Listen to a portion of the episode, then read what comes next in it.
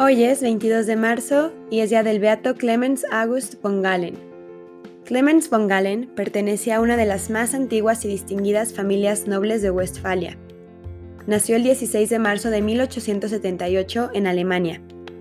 Como onceavo de 13 hijos, creció bajo la protección de una familia creyente. Su padre era un conde, miembro del Parlamento del Imperio Alemán por el Partido de Centro Católico. Recibió su educación básica en la exclusiva escuela jesuita Stella Matutina en Austria, donde solo podían hablar en latín. En 1897 empezó a estudiar todo tipo de temas, literatura, historia y filosofía. En 1899 conoció al Papa León XIII en audiencia privada y luego de ello decidió ser sacerdote. Fue ordenado sacerdote el 28 de mayo de 1904 en Münster. Luego de un breve tiempo en que se desempeñó como vicario de la Catedral de Münster, en 1906 fue nombrado capellán de San Matías en Berlín, donde comenzó un ministerio sacerdotal de 23 años en esa ciudad. Luego de algunos años como cura en San Clemens, fue nombrado párroco de San Matías en Berlín. En esta ciudad es donde vivió la difícil época de la Primera Guerra Mundial y la confusión de la postguerra, la situación de diáspora de la ciudad de Berlín exigió un gran esfuerzo pastoral de su parte. En 1929 fue nombrado párroco de la iglesia de San Lamberto en Münster. Luego de la muerte del obispo, fue nombrado obispo de Münster y consagrado como tal en 1933. Como lema escogió, ni por alabanza ni por temor me alejaré del camino de Dios. Ya en su primera carta pastoral de Cuaresma en 1934, desenmascaraba Monseñor von Galen la novedosa ideología del nacionalsocialismo. Luchó contra el totalitarismo nazi del nacionalsocialismo en la educación, pidiendo a los padres que insistieran en la enseñanza católica en las escuelas. Continuamente, durante los años siguientes, defendería y clamaría por la libertad de la Iglesia y las asociaciones eclesiales, así como por mantener la enseñanza religiosa, lo cual el nacionalsocialismo comenzó a querer quitar. En un gran sermón en la catedral, acusó abiertamente Monseñor von Galen a inicios de 1936 al régimen nacional socialista por discriminar a los cristianos, así como encarcelarlos o inclusive matarlos por causa de su fe. Monseñor von Galen hacía parte de los obispos invitados a Roma por el Papa Pío XI en 1937 para hablar con ellos sobre la situación en Alemania y preparar la encíclica Mit brennender Sorge, en la que denunciaba ante el mundo entero el régimen nacional socialista. Su abierta oposición al nacionalsocialismo encontró un gran eco en la opinión mundial. En ello se manifestó contra la ocupación de estados y exigió el derecho a la vida, a la inviolabilidad y a la libertad de sus ciudadanos. Atacó enérgicamente el asesinato de las llamadas vidas indignas. El 13 de julio de 1941, von Galen públicamente atacó al régimen por las tácticas de la Gestapo, desapariciones de judíos y no judíos sin juicio, la clausura de instituciones católicas sin razón alguna y el miedo impuesto a todos los alemanes. Acusó al régimen de minar la justicia, la creencia en la justicia y de llevar al pueblo alemán a un estado de miedo permanente, incluso cobardía. Concluía en uno de sus escritos, como alemán y como ciudadano decente, exijo justicia para el indefenso. En un segundo sermón, en julio de 1941, von Galen informó a los fieles que todas las protestas por escrito contra las hostilidades nazis eran inútiles. Además de la injusticia a los indefensos, las confiscaciones a las instituciones religiosas no disminuían. Los miembros de las órdenes religiosas eran deportados o encarcelados. El pueblo alemán, dijo, está siendo destruido no solo por el bombardeo aliado desde fuera, sino por fuerzas negativas desde dentro. En agosto de 1941, informó a la gente en un tercer sermón sobre la continuada profanación de las iglesias católicas, el encierro de judíos, el cierre de conventos y monasterios y la deportación y eutanasia de enfermos mentales a ciertos destinos con un aviso a la familia de que la persona en cuestión había muerto. Sobre la eutanasia, que los nazis aplicaban a los llamados improductivos de la sociedad, dijo, ellos son personas, nuestros hermanos y hermanas. Tal vez su vida no sea materialmente productiva, pero la productividad no es una justificación para matar. Si así lo fuera, todo el mundo temería inclusive acudir al doctor. El tejido social se vería afectado. un régimen que puede salirse con la suya rompiendo el quinto mandamiento, puede destruir a sí los otros mandamientos. El sermón de Galen tuvo probablemente un impacto mayor que cualquier otra declaración conocida para consolidar el sentimiento anti-eutanasia. Sus ataques fueron considerados tan implacables que el alto oficial Walter Tiesler pedía en comunicados directos a la Cancillería y al secretario personal de Hitler, Martin Bormann, la autorización para ejecutar el asesinato del obispo. El poder del Estado se sintió amenazado y contestado por el obispo von Galen, por lo que buscó aprenderlo y matarlo, presionó al obispo conduciendo 24 sacerdotes y 18 religiosos de su diócesis a los campos de concentración, en la que 10 de ellos murieron. En los difíciles meses de posguerra, Monseñor von Galen fue una de las personalidades a la que muchos recurrieron. Con valor se opuso también a las autoridades de la ocupación cuando fue necesario, para combatir o evitar las injusticias, así como para eliminar el sufrimiento con decisión se opuso a la opinión generalizada que culpaba colectivamente a todos los alemanes. También en la posguerra, con decisión se opuso a la opinión generalizada que culpaba colectivamente a todos los alemanes por la guerra. Von Galen también era un reconocido patriota alemán y un decidido anticomunista que apoyó la batalla en el frente oriental contra el régimen de Stalin en la Unión Soviética.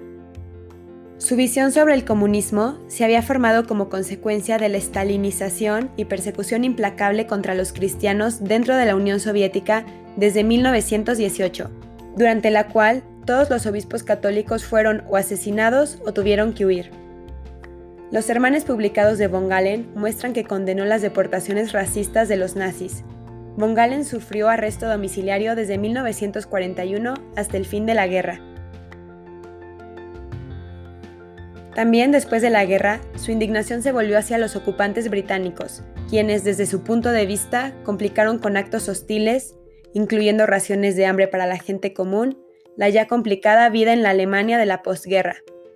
Los britanos respondieron quitándole su automóvil, impidiéndole que visitara las parroquias y llevara a cabo las confirmaciones ya planeadas.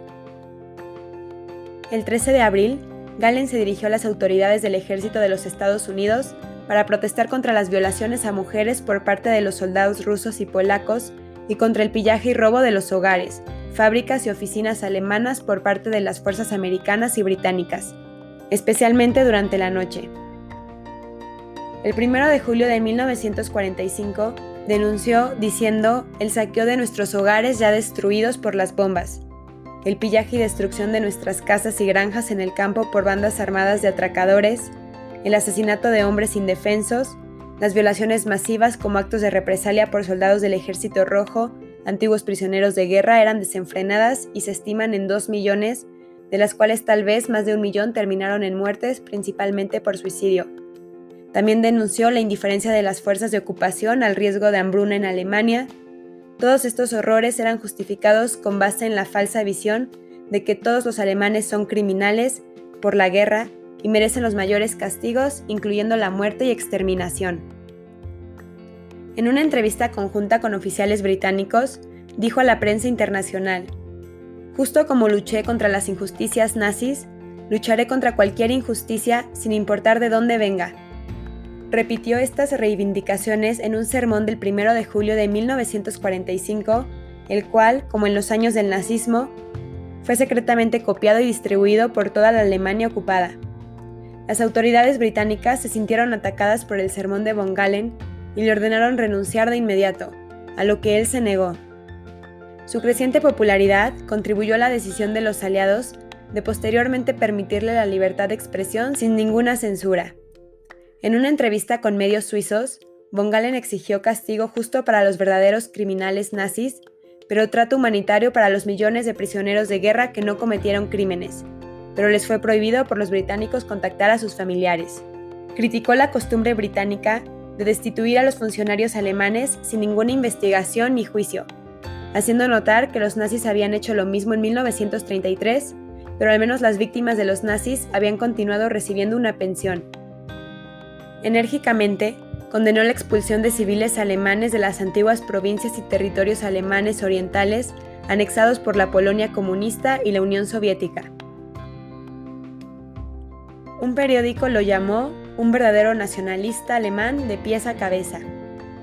Inesperadamente, en la Navidad de 1945, se conoció la noticia de que el Papa Pío VII nombraría tres nuevos cardenales alemanes, uno de los cuales sería el obispo von Galen, quien, a pesar de numerosos obstáculos británicos y negativas de transporte aéreo, llegó a Roma el 5 de febrero de 1946.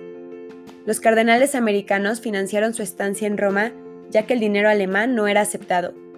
Se había hecho tan famoso y popular que luego de que el Papa le colocó el capelo rojo con las palabras Dios te bendiga, Dios bendiga a Alemania, la Basílica de San Pedro tronó por varios minutos con un aplauso triunfal para von Galen.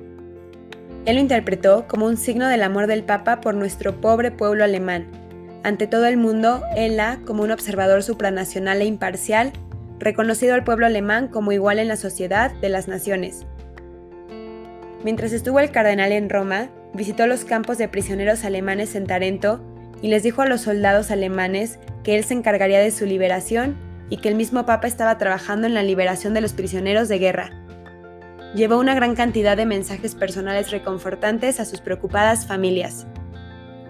Al regreso a Münster el 16 de marzo de 1946, el cardenal von Galen fue recibido por una entusiasmada multitud.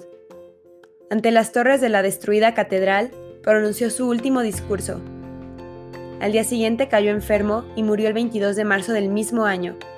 Fue enterrado en una capilla de su dañada catedral. El cardenal Clemens August von Galen es un modelo de valor cristiano. Su firme fe en Dios fue el fundamento de su intrépido testimonio ante los hombres, la inquebrantable resistencia del cardenal. Contra la injusticia y la inhumanidad del nacionalsocialismo encontró sus fuerzas en su profunda fe. Clemens August von Galen era un hombre profundamente piadoso. Sus cartas personales dan profundo testimonio de ello. Es significativo que al inicio de su ministerio episcopal haya establecido la permanente exposición y adoración del Santísimo Sacramento. A menudo iba solo muy temprano por la mañana en peregrinación a un santuario mariano para pedir la ayuda y protección de la Madre de Dios para el obispado y para su acción pastoral. Sabemos que a través de su frecuente recurso a la confesión, su conciencia se dirigía siempre renovadamente hacia Dios. Esta auténtica piedad era la fuente de donde brotaba la fuerza para mantenerse siempre en pie delante de los hombres. Fue beatificado el domingo 9 de octubre del 2005 por el Papa Benedicto XVI. Que como este beato, no seamos indiferentes ante los sufrimientos del mundo, que alcemos siempre la voz en contra de la injusticia, que luchemos por la dignidad de toda persona, desde su concepción hasta su muerte natural, sin importar su raza o credo. Que busquemos siempre el encuentro de Dios, tanto de nosotros como de los demás, y que no seamos católicos tibios, sino que vivamos para dar a conocer a Cristo, amarlo, adorarlo y proclamarlo. Amén. Beato Clemens August von Galen, ruega por nosotros.